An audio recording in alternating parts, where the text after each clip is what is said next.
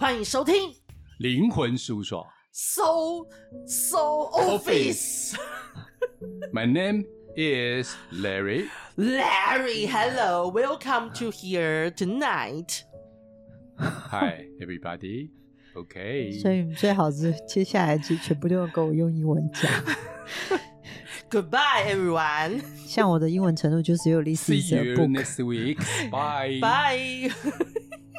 因为英文程度不好，就直接说再见。所以我们今天就是 podcast 加上录音档嘛，所以那个录音档会上 YouTube 吗？不一定啊，啊、看录的怎么样。第一次录、啊、自嗨就对了。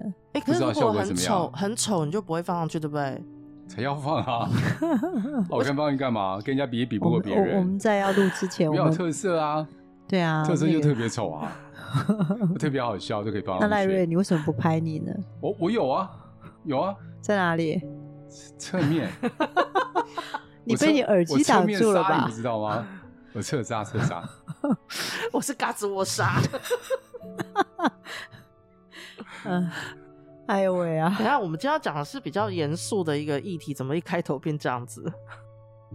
哎，我们我们灵魂事务所其实有严肃过吗？嗯，我一直都很严肃的状态在录这些节目。哎，你自己一个人不严肃吗？对，我觉得很谨慎。我觉得我不用刻意严肃，我是很慎重的对待这个 podcast。哦、对对。欸、其实我待会讲完一段话之后，你们就开始严肃起来了。我们今天要聊的是死亡的过程，嗯、因为以前常常在上课或者是平日聊天中听 Jessica 在描述死亡，从、嗯、一个人快要断气之前到观察几天过后什么什么的。但刚跟 Jessica 和 Larry 在讨论的时候，发现我们没有完整的在节目上聊过这个这个部分。嗯，对，然后都是在不同的主题中片段片段的提到一些，所以我们想说今天就。麻烦 Jessica 跟 Larry 能够从头到尾讲一次死亡的过程。Larry，你的亲身分享。死亡的过程，你是说从进即将进入死亡之前，然后慢慢踏入死亡，然后遇到一些死亡会发生的事情吗？嗯，还有灵魂它在中间过程的变化，这部分可能就是要麻烦 Jessica 分享。我们在灵魂疗愈课的时候，就是这一些东西嘛，是不是？嗯。嗯哦，就讲这些东西。对，Larry，你有经历过死亡的一个状态吗？或接近你自己本身？要玩这么直接吗？欸、没有啊，这其实这个分享是很，嗯、呃，有些东西我可以算没有，因为我无法比较，就是、嗯、我不知道这一些人面对死亡是什么样子的，但是我自己的经验跟他们的经验，我没办法做一个比较。你有看到光吗？所以我不清楚。我大部分在国外。看到的就是死亡之后又复活的人的过程，嗯、他们都会说，呃，有的人是会在呃发现自己就是飞到天花板，往下看，看到自己的下面，嗯，那接着就有一束光，就是他就朝着光走过去之后，就会看到，就是譬如说他的亲人或是他很熟识的老友等等的来迎接他。这应该所谓的濒死经验吧？嗯，然后但是他们也是往死的方向走，之后只是又活回来了。嗯嗯。所以就是你那时候有看到那个光吗？没有，没有，好可惜哦。呃，我是说还好。什么叫可惜？你可以解释一下吗？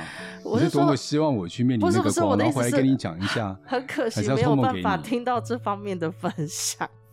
我比较好奇，就是说，因为它是瞬间来的。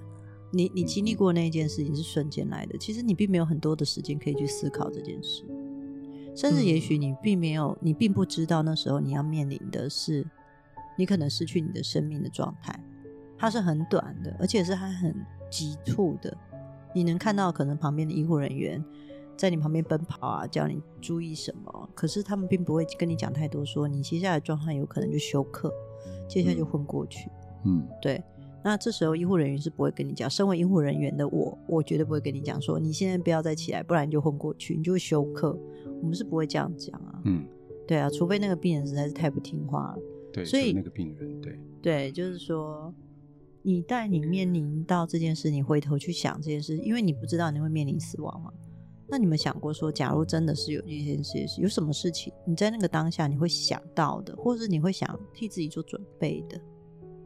我觉得没办法准备，嗯，准备那个心态，我觉得那个心态在平常就要准备好，所以，我，呃、我之前接触过佛教嘛，嗯、他们在他们在随着修行里面有一部分是如何面对死亡，了解死亡。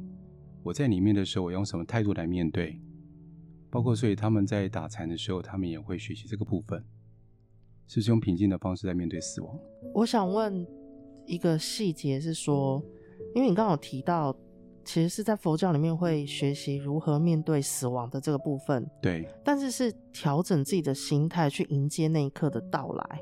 他们有方法，平常就要练习。打禅的时候有一些方法是，如果今天我面临到生死关的时候，我用觉察或者是用当下的方式，或者其他我不知道的方式来面对这个死亡。嗯，然后他们要学习关于如果死后的话，比如说中阴期，或者是。呃，我到西方极乐世界，这些过程当中，他们可能会面临的景象。请问什么是中阴期？中阴期就应该是在死的时候到投胎，他们所谓投胎或者到下一个阶段中间过程的这个时间，这是佛教他们专有名词吧？先中阴期，然后再到西方极乐世界，所以等于是我的灵魂脱离身体的这个整个过程之类的吗？你再问我的话，搞不好会讲错。这个还是不要乱讲。好，就是反正有这个名称就对了。对，有这个名称，网络上都找得到正确的知识。哦，对，没有。我现在想知道的是，不是什么人都可以打坐啊，或者什么修行啊？我想知道一般人在面临这么短的时间内，你可能就要面临死亡。那为什么我会这样提呢？呃，在几年前有一次，我开了车在高速公路上。然后大概那个状态之下，就是没有几分钟，就有一个车子非常贴贴近我的车身。它贴近我的车身，我几乎认为我会撞上去，就是我我跟它快要撞在一起了。那因为速度非常快，所以我当下第一个反应就是我让我的那个方向盘往右边打，因为它往我左边来嘛。嗯，所以我想往旁边闪。对。可是当我往左边打的时候，其实我并没我没有时间来得及看我后面有没有车，嗯、我我没有机会，那个时间是很短，大概两三秒而已。打完之后呢，我第一件事情就是我很快的往旁边打，但是因为距离那个旁边的呃那个叫做救护车走的那条路叫什么？路肩、哦、啊，路肩太近了，路肩旁边就是就是柱子护栏哦，护栏就是我要撞上去。所以我第一件事一定是紧急刹车，往右边打紧急刹车。然后当下我停下来的时候，我车子上所有的灯都在闪，就是我的那个电脑荧幕什么都在闪。然后我的汽车就一直当当当当在响。然后其实我并不知道发生什么事，但是就是闪过去了。就是我我停在好好的停在路肩上，但那个时间大概没有五六秒。可是那个时间第一件事我想到两个，只有想到两个字，完了。我只有想到“完了”两个字，可能这个“完了”接下来如果是碰撞，就是就没了，就或者是就消失了，不知道。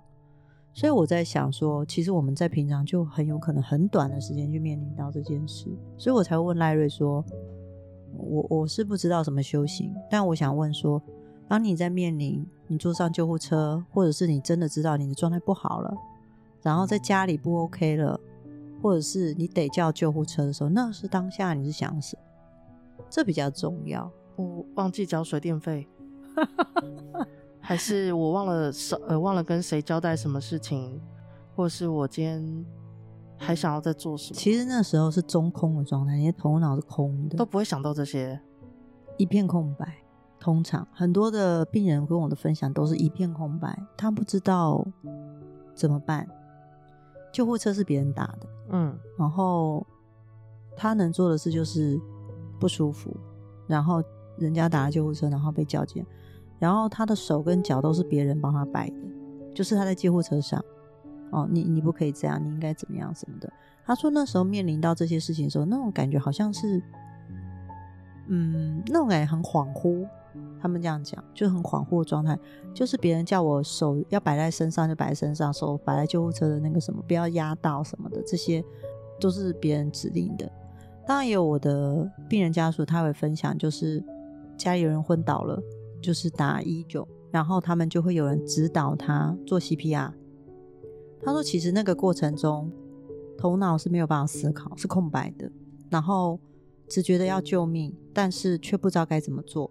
连 CPR 那时候忘光了，所以平常练训练有素，就是可能有会做，所以我在想说，这些过程都是在电话里面透过电话教你怎么做 CPR，然后你再帮这个人做，那个过程中其实都是空白，那时间非常急迫，也非常的短，所以。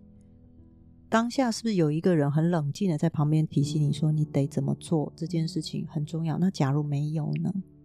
就比如说我那时候开车，其实没有任何人告诉我，对，所以停下来的时候，你知道，当我回神过来，我听到自己的声音是告诉自己说没事，我的嘴巴不断的说没事没事，可是当我听到我讲没事，已经不知道是隔了多少时间了，是惊吓的，所以。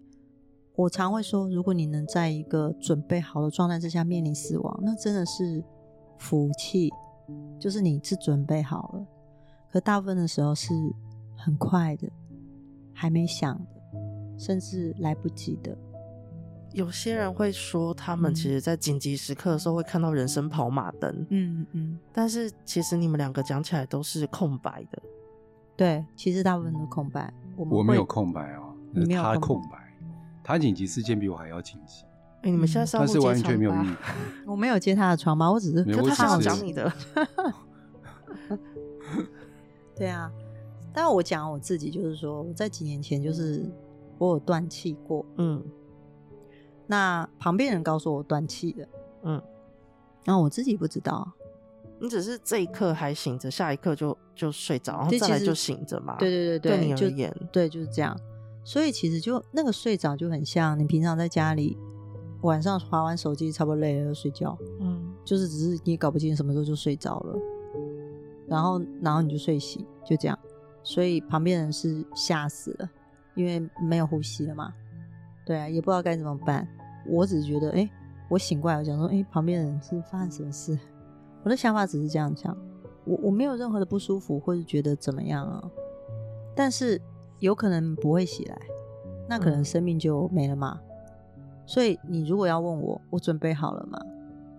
我不知道啊，因为我就睡着啦。因为你来不及有跑马灯，就就睡了。对，也许我再睡久一点就有跑马灯。所以，我平常会去想，假如今天我面临死亡，我该怎么对自己做的事情。当然有分家属对我们、对亲人，跟我们自己能为自己能做什么。所以，我们今天的死亡的 SOP 是要讲自己对自己的吗？我我比较想要聊的是关于那个过程，嗯、然后我一个一个从以前 Jessica 这边分享给我听的，就是慢慢再跟 Jessica 做确认好了。嗯、我记得以前 Jessica 有讲过说，呃，以前就是你在医院当护士的时候，你有看过就是一个人，他其实在快要离开的时候。你就在他旁边了，嗯。可是当他咽下最后一口气之后，你看到的灵魂的变化是什么？嗯嗯，我有很多的机会可以看到这个机会，就是他咽下最后一口气。嗯，因为我的职业，那那个状态之下，就是你会看到人体是呈现我们叫无效呼吸，就是很久很久，他才会大口吸一口气，然后就停下来。嗯。然后你会感觉到他的脖子，他的这个胸的地方是费力的，他就会起伏比较大。但其实对我们来说，那个气没有吸进去，然后最后就是这个力气就越来越小，然后就停止。所以灵魂是慢慢的从身体浮上来，然后这时候还没有浮，还没，还等到他停止，这样确定就是没有气了。哦，的大概我观察大概两分钟左右到三分钟。嗯灵魂会出现在我的一侧，就是他会出现在他的床旁边站着。对，他是站着，但是没有像有些民间故事演，就是灵魂慢慢的浮浮浮上来之后，然后再慢慢的起来。要、嗯、不是，他就是你先看到他结束最后一口气，嗯、下一秒灵魂就在旁边，就是两分钟后灵魂就在旁边。对啊，电影都是写说他好像就是从身体这样坐起来，对，还会下床，这样没有。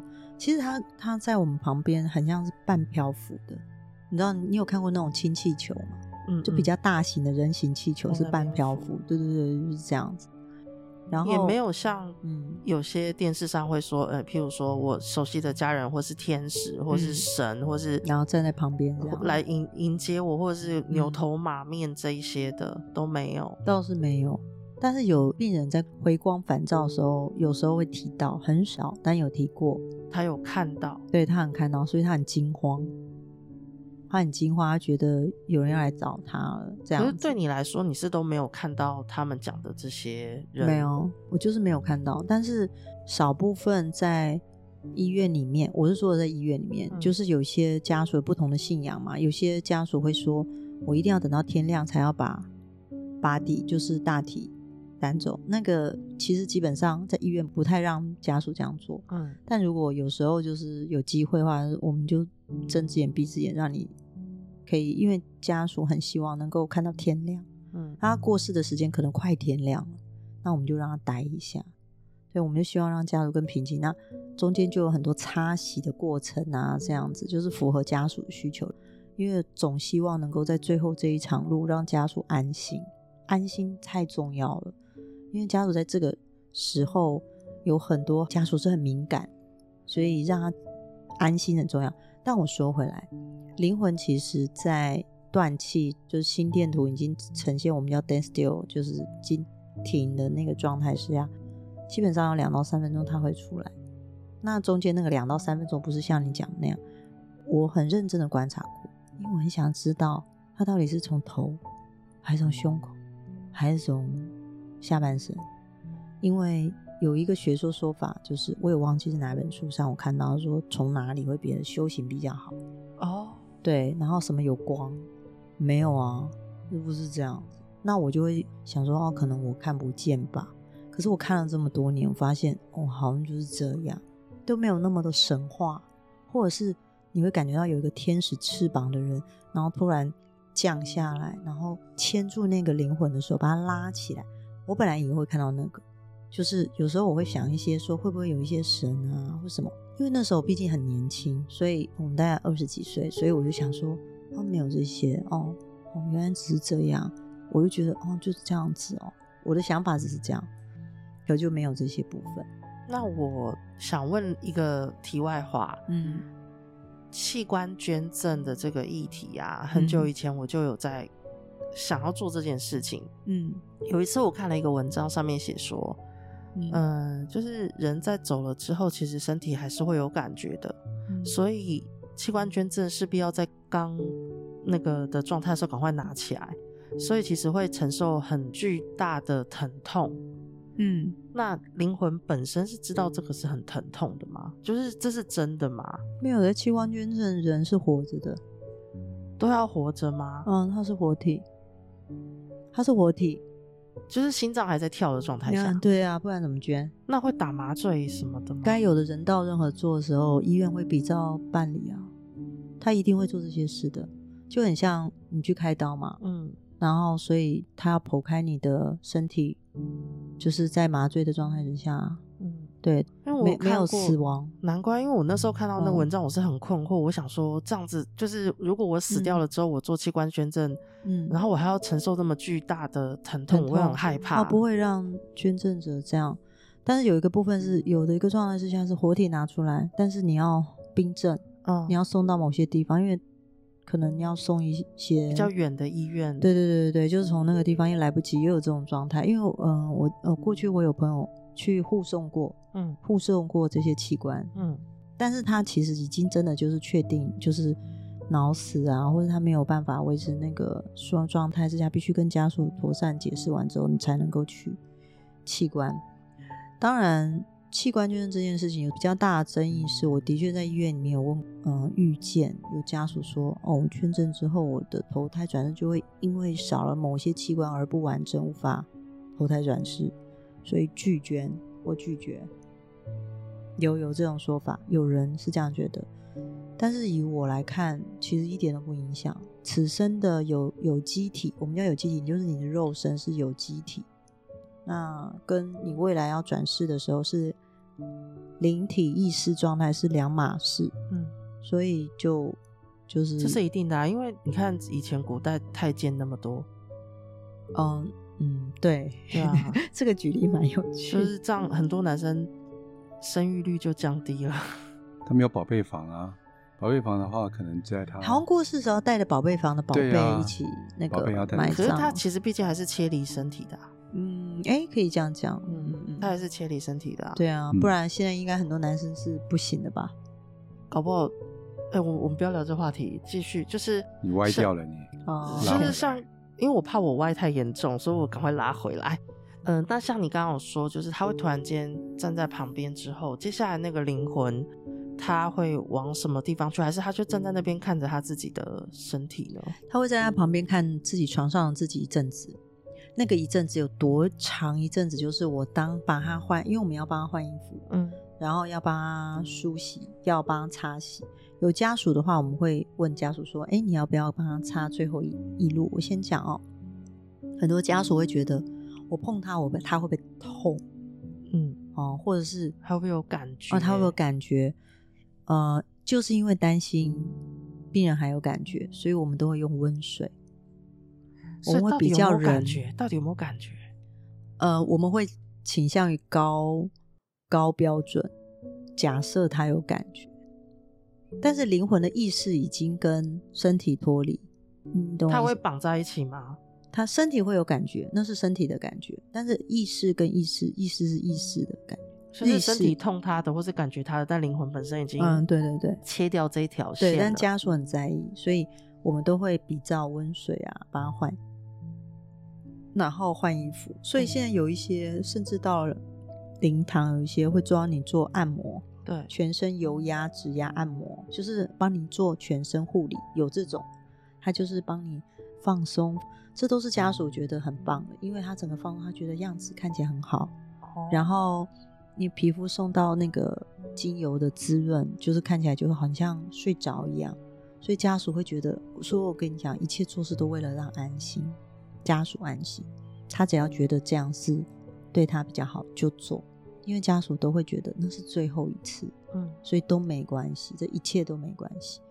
所以擦身啊这些，很多家属很在意，就是我没有看他最后一眼，他会不会难过？嗯，我不会说过世的灵魂不会难过，但其实他很快也可以看到家属，就是他的灵魂可以很快的移动，嗯，他就会觉得这样就好。再就是他。脱离生理之后变意识状态，其实他有很多东西跟他生前所遇到所有事情完全不同。他光适应那个完全不同，他就花了很多的精神。所以你说那时候他是不是也？我觉得这个好消息就是让他分心，分心完之后他就比较不会在意有没有谁来看他或者什么，会好一点，也比较没那么多恐惧。他会在你旁边，等到我所有衣服都已经换上，然后把棉花也盖一盖、塞一塞，也戴上手圈了之后，他们都还没有离开。等于说，整个过程他都在看我在干嘛。我阿公走的时候啊，我记得就是，嗯，会听到好像是舅舅他们会在阿公的头旁边放一台念佛机，嗯，然后那个念佛机就会二十四小时一直在唱，一直在唱，一直在唱那个歌，一直念。嗯，那像我阿公生前是没有习惯听这个的。嗯，有没有灵魂跟你讲说他会觉得这很吵？就是这当初的家族美意是为了让这个灵魂能够上西方极乐世界，所以对我来讲，这个逻辑有点像是给他能量，或是帮他治愈他身体的伤痛，让他能够轻轻松松的能够上西方极乐世界。可是以一个灵魂的角度来看。他生前如果没有听这样的音乐，嗯，他死后一直在听这样音乐，他会不会觉得很烦？啊，会啊，但是家属会觉得说啊，他不懂啊，因为如果像我现在是会听 K-pop 的人，嗯，你还不如放韩国流行团体的音乐给我听，我还可以比较开心。对，是没错，只是家属有，我有问过家属比较深入，他们会觉得说阿公不懂，可是我我知道这样比较好，嗯，所以就算他不懂，还是要帮他做。但是真的有办法播那个之后就可以把我送上什么地方去了吗？欸、在你用灵魂的角度，我们先不讲什么，嗯、就是先不假设这世界上有没有什么天堂、地狱之类的。嗯，对，因为毕竟我记得以前听你讲的灵魂状态就是有一些成分会回去，有一些成分是依然停留在他原本生活习惯的地方徘徊嘛。对，在东方会讲你要到什么样的层级，然后去到什么样的空间；西方讲的又是另外一件事。嗯，印度讲的又是另外一件事。嗯，所以。我曾经在做这件事情，在研究灵魂这部分的时候，其实当时跟我跟你讲那样一样，其实我很困惑。嗯，所以东方归东方净土，西方归极乐世界，所以他们不同国，所以在上面也分。我本来以为是这样，后来我发现没分呢，所以没分。那这边做的跟那边做的一切都是为了在世的人的安心，这是很重要的。所以曾经我有一个好朋友跟我说，他不明白这么大的事生死为什么会用这么简单的方式结束。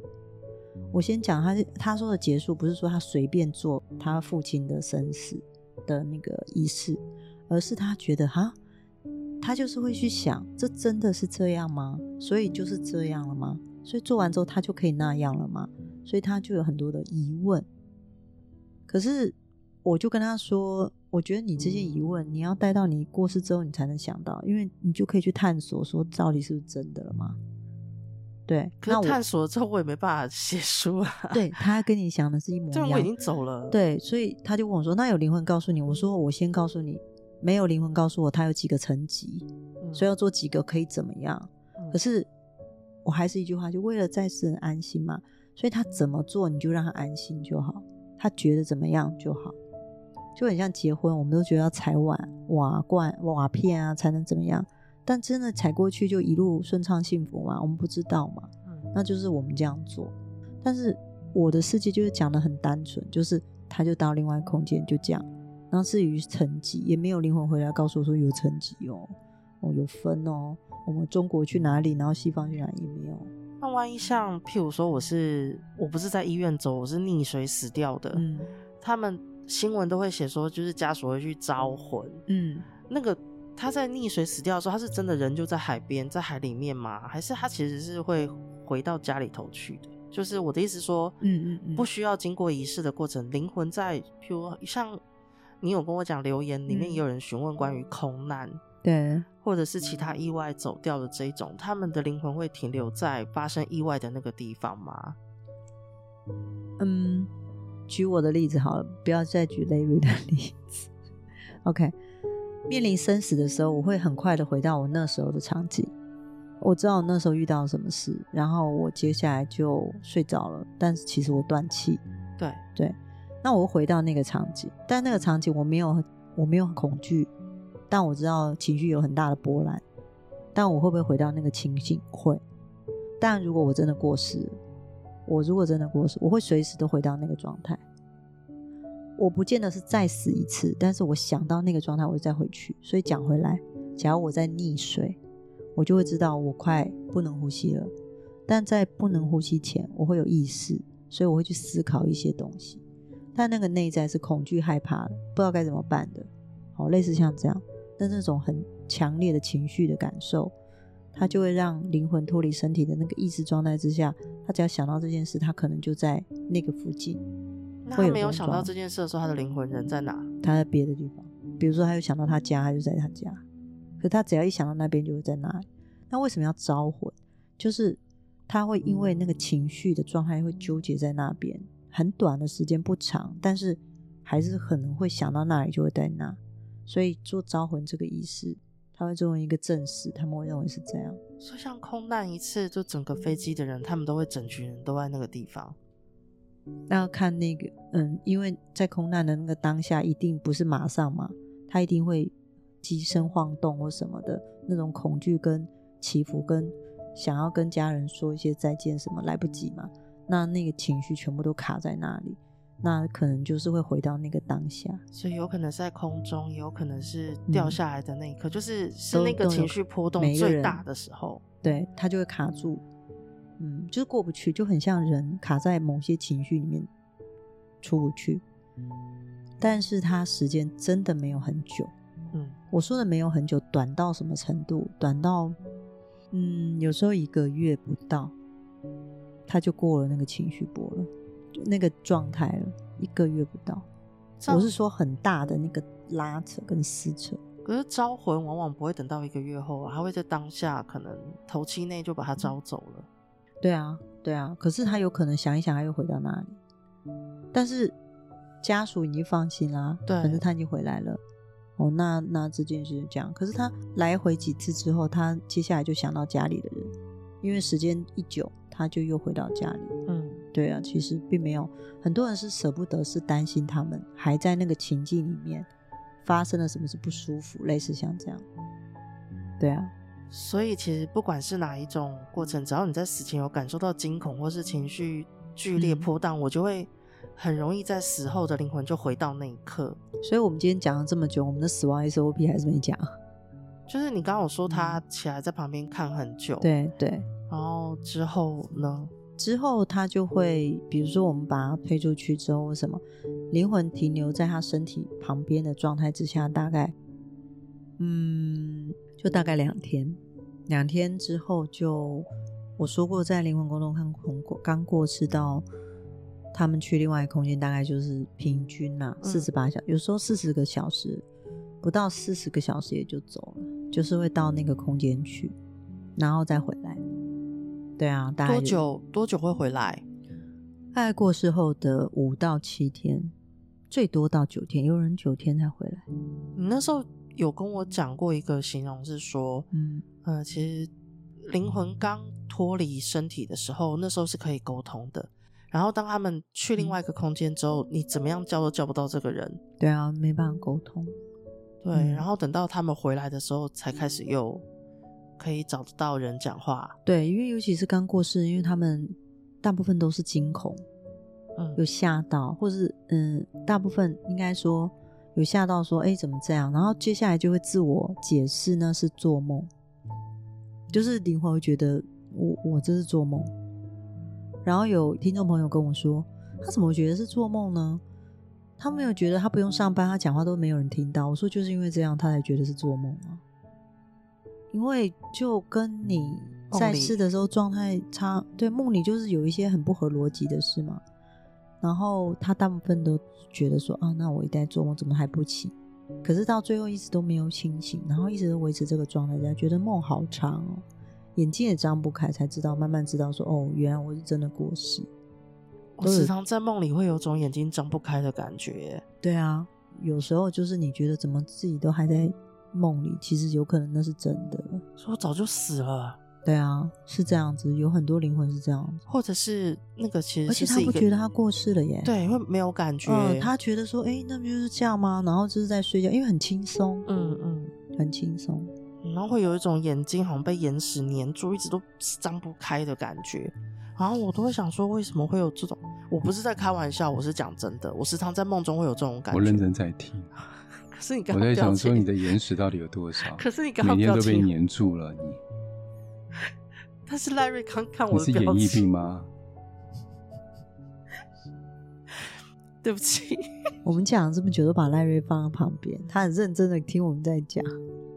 其实他已经爬起来，又坐下去，坐下去又爬起来，而且大家没有看到他刚看我的眼神，有一种立即被公瓦哭。所以，我们接下来以后的那个 podcast 要把它录下来啊，就直接放在桌上，没有谁可以跑走，录赖瑞的表情就好。对，我们要分镜。对，那他之后回来的时候跟，跟呃还没有离开这个空间之前的状态是一样的吗？完全不同，他们会比较没有那么多情绪。比较没有那么多的，嗯，纠结好一点，纠结，嗯，所以刚离开的时候，刚离开脱离肉体的时候，纠结比较多。最大的纠结是觉得要回去，我为什么是我？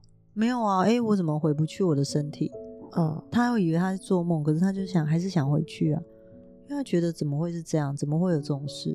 哎，你知道你看到你自己躺在那里是一件很多奇怪的事吗？很冲击耶，嗯，很冲击。灵魂出窍，大部分人都很冲击，至少你还回得去。可是灵魂离离世就回不去啦。嗯，那他们去那个另外一个空间，有看到他们熟悉的人吗？有些灵魂回来跟我说有看到，但就是我跟你讲，讨厌的是回来地球的这部分灵魂跟上面那个是断联的，哦，断联。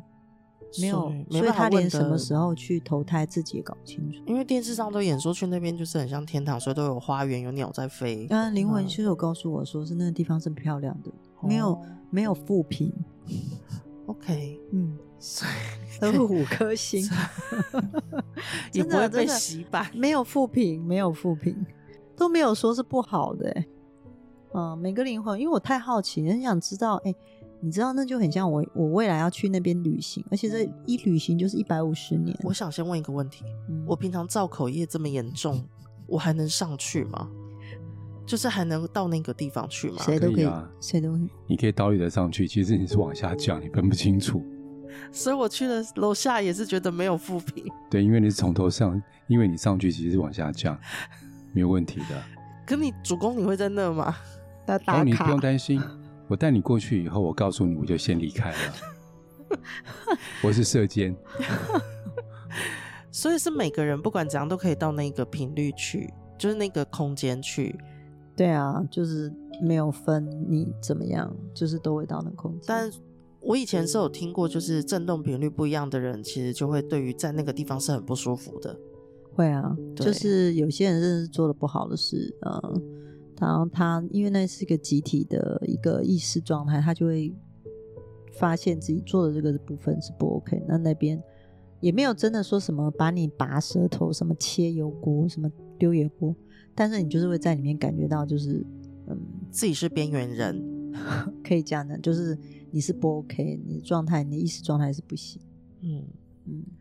那，代表其实就是不管都是去同一个地方，嗯，但我跟着震动频率不一样，会有不一样的感觉。对啊，对啊，这样 OK，嗯，所以在死亡的 SOP 里，灵魂到现在这样的阶段，就变成回到这个我们现在身边这个空间的时候，他、嗯、就会在他生前曾经去过的地方游走嘛。对，然后时间越长，他所牵挂挂记的东西就越少。比如说，他可能生前喜欢香水啊，嗯。可是他死亡之后，可能回来几年、十几年，他就慢慢的忘记自己的生活习惯比较多。哈、嗯，然后先先是忘记生活习惯，再就是忘记自己的脾气，然后慢慢的就是有些家人还会想起他，还会想起来，慢慢就是觉得很多事就觉得比较淡然，就看事情的角度没有那么的在意，但家属还是很在意啦。可是。呃，因为人有身体就会有情绪，可是灵魂少很多这个部分，很少，到最后连自己的名字都忘记了。嗯，就是先忘记性，呃，最后忘记是性别。宠物也是这样？名字很快就忘记。宠物也是这样吗？就是嗯，宠物的没有，我是说宠物的死亡过程是这样。嗯、譬如说，假设我是只狗。然后我死掉之后，隔两分钟后，我这只狗的灵魂就就在旁边，嗯、然后接着看我的狗就是被主人妥善的处理过后，然后四十几小时之后，我就突然间去到那个空间，回来变成颜色比较淡的狗，就是跟人一样嘛，那个差不多。但是它，我跟你讲，狗停留在它的灵魂停留在三度空间里的时间，并没有像人那么长。很短，三度空间，你指的是？是我们现在地球。哦哈，嗯，它没有那么长，我们通常是一百五十年嘛。对，可狗，我发现几十年就差不多了。因为有我有在长期追一些宠物社团，嗯，嗯，每个。主人最后都会很难过，自己的狗狗离开。哦，那当然，但大家都家人一样。我每次看到他们都写说，就是，嗯、呃，就是狗狗上天堂，什么下辈子投胎做人，不要再做动物什么，我都很想跟他们说，其实你们的狗在旁边。嗯，因为以前有去参加过 Jessica 的灵魂沟通的工作坊。嗯、对啊，狗狗。那我有朋友的狗就在他脚边。对对，就是长样样子还长那样嘛？嗯，就是跟着这样，所以我就想说，就是其实你思念一个人的时候，只要对着旁边叫他的名字，跟他说“我好想你”就好了。对啊，而且他都不能在今生先投胎，对不对？要再做自己的狗狗。嗯嗯。但其实那个灵魂的意思就是，就是可以投胎的部分已经到另外一个空间去了。对啊，说不定他就就是下一个下一个转世嘛。但是像这样。从去那个空间再回来的这个灵魂，它的意识体有可能会改变我们的状态吗？它的振动频率会影响我们的状态吗？你说狗狗吗？或者是人？呃，譬如说我我现在死掉了，然后我离开之后我回来，不是就剩大百分之二三十？嗯，这个二三十的能量的意识会影响到活的人的意识吗？其实不真的不太容易。可是大部分人有些人会说我会卡到阴，卡到不舒服的，那个会不舒服的绝对不是卡到灵魂，那个会不舒服是卡到灵魂以外的东西。那时候我有跟在那个超觉力的社团，我们有时候会开线上。聚会，对，然后有人问这个问题，我说没有啊，就是那个不是灵魂，卡到灵魂根本没什么影响力，没什么感觉，嗯，但其实就是他有这个除了灵魂以外的存有，卡到的确人会不舒服，这是真的。因为我有看过像呃有些文章里面会有写到说，嗯，家属们在亲人走后的第七天，嗯，会闻到味道。香味，对亲人生前习惯的味道啊、哦，这实在是令人感觉很悲伤，又又希望、渴望能够闻到的味道。有灵魂沟通的妈妈，嗯，她女儿过世好长一段时间，他都可以闻到女儿身上的香水味，嗯，然后他非常的在意那个味道，他希望一直闻到。或是有些是姐姐身上的啊，也是过世的，或是孩子身上的味道，所以气味对他们来说是若隐若现。但那个是灵魂本身让振动频率产生的这个味道吗？还是说其实有可能是，嗯，空气中闻到这味道之后让我思念它？因为我其实只是想问，灵魂本身会不会有味道？呃，这个我就要讲到超觉力。嗯，我们外在有很多的讯息，包含灵魂、灵体也是一个讯息。嗯，你去想象那个讯息就像颗粒，然后进到我们的感官，然后再进到我们的内在，嗯，去解读这个讯息。然后有些人的讯息就像我，我可能就感受、感觉，所以我可以感觉到情绪很敏感，我感觉到灵魂的状态。但有些人感觉就是气，那个讯息被解读成气味，对不对？内嗅觉。对，然后他就会觉得有味道，嗯，所以就会变成他可能闻到他女儿的香水味，可是旁边人闻不到啊，嗯，他说你没有闻到吗？就是这个味道啊，旁边人闻不到，他就会觉得很挫折。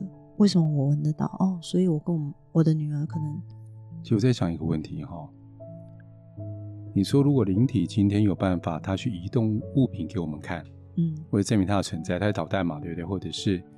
他想要告诉我们说：“你看我在，所以你不要担心。”他为了证明自己在，包括味道也是他们证明的方法之一。因为他既然有办法去移动物品，虽然有点难度啦，要不断训练，就像托梦一样嘛。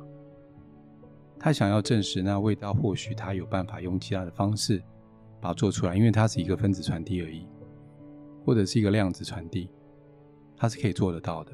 嗯嗯。对啊，所以那个妈妈刚好就是因为想念孩子，那个扩大感知，她就感觉到是这样。所以有些人是感觉到触觉，你知道，有些妈妈是这样，孩子过世了，一直想要告诉孩子说：“你想个方法让我知道你在我旁边。”然后他就会很高兴来跟我说：“老师，我今天感觉到我头发被拉，或者是我在念经的时候，我的耳朵被碰了一下，我知道就是他。”会用各种方式去让家属知道，类似像这样，嗯，那是很深的思念，跟他就只靠这个，对，就会这样子，也的确会。那灵魂为了，你知道那个那个孩子的灵魂会告诉我说，他就很努力的想要证明他在，然后他用尽的方式去试，然后让他妈妈知道他在这样。用任何方式，我觉得对往生者的思念是我们活着的人永远不会停止的事情。嗯，刚刚 Jessica 有讲一段话，我其实听了也很感动，就是她说，我们每一世曾经认识的人会在这一世重逢，是非常非常难的一件事情，所以。Jessica 很珍惜跟我们每个人相处的时间，对啊，很珍惜这段缘分，嗯，对，我那时候听到这个真的很感动，因为我平常就是一直在干掉，这个人怎么可以这样，那个人怎么可以这样，就是我总觉得这些事情的纠纠结结，其实也不过就是缘分的展现。那些吵吵闹闹的事情，嗯、就是我们互动之下留下来的回忆。那我觉得是啊，就是日常，嗯，对啊，就会有这些。但上辈子你也干屌太久，我是隔代干屌的。嗯、对，那我们今天就聊到这，可以吗？好啊，好可惜，好想多聊一点。哦，那我们可以继续聊下去啊，赖瑞。那就下次见喽，拜拜。好，拜拜。拜拜。